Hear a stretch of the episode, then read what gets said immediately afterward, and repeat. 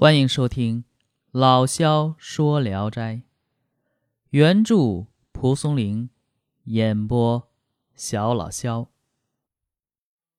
今天又是两个小短篇连在一块儿的啊，因为非常短。第一篇呢是柳秀才。明朝末年，在青州、兖州之间呢，发生了蝗灾。这蝗灾逐渐飞落在沂水县，沂水县令很担忧。回到衙署后房躺下以后，县令梦见有一位秀才前来求见。这秀才高冠绿衣，身材高大，自称有治蝗良策。县令连忙请教，秀才回答说：“明天县城西南的大道上。”有一位妇人骑着大肚子母驴，他就是黄神，哀求他，蝗灾便可免除。县令认为此梦不同寻常，便置备酒食，赶往城南。等了许久，果然有一位妇人梳着高高的发髻，披着褐色的披肩，独自骑着一头老灰驴，迟缓艰难地向北走来。县令立即点上香，捧上酒，在道旁跪拜迎接，并牵住驴不让他离开。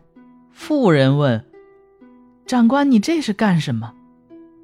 县令便苦苦恳求道：“区区小县，万望多加怜悯呐，使他摆脱蝗虫之口，多加怜悯，多加怜悯呐。”妇人到这时候也不装了。直接脸一拉，说：“可恨柳秀才多嘴多舌，泄露了我的机密，我就让他以身体来承受。不过不损伤庄稼也就可以了。”便喝了三杯酒，转眼不见了。后来蝗虫飞来，遮天蔽日，但不往庄稼地里落，只飞落在杨柳树上，所过之处，柳叶全都没了。县令这才明白，那个秀才本是柳神。有人说，这是县令幽冥感动上天的结果。果真是这样啊！好，这个故事就完结了啊，短篇吧，很短。这大概是当时的民间传说吧。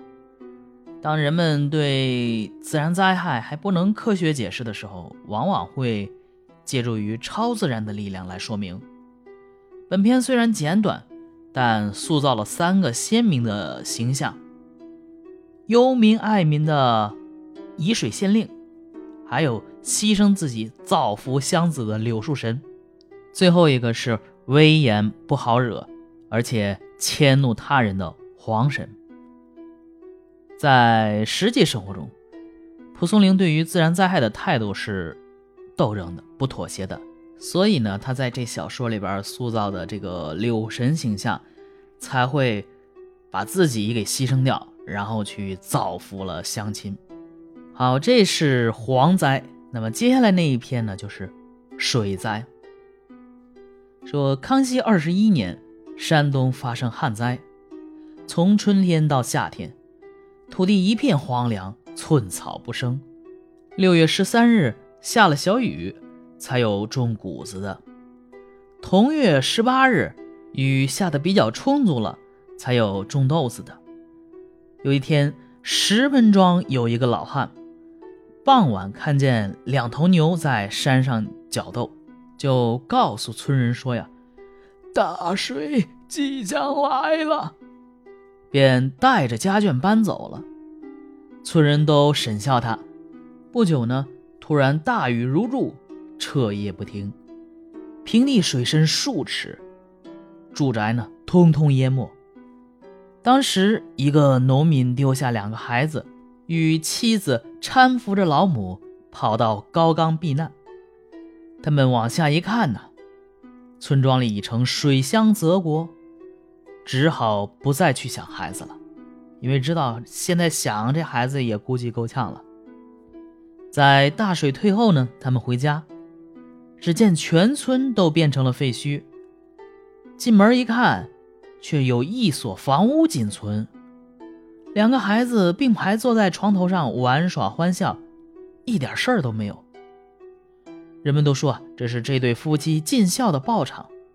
这件事儿发生在六月二十二日，康熙二十四年，平阳发生地震，这老百姓啊死了十之七八，全城内外尽成废墟，只有一所房屋幸存，却是。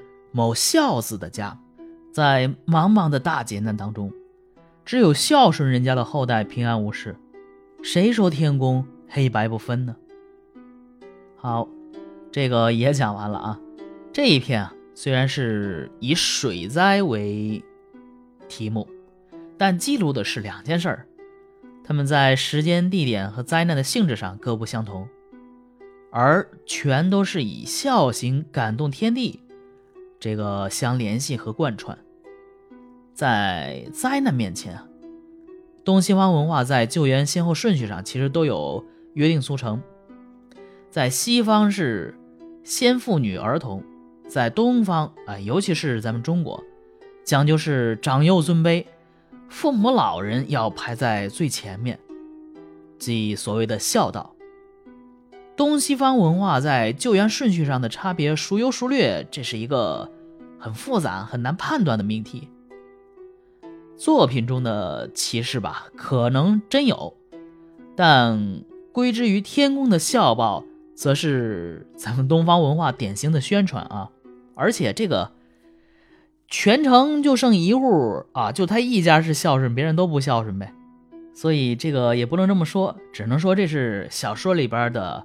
情节需要。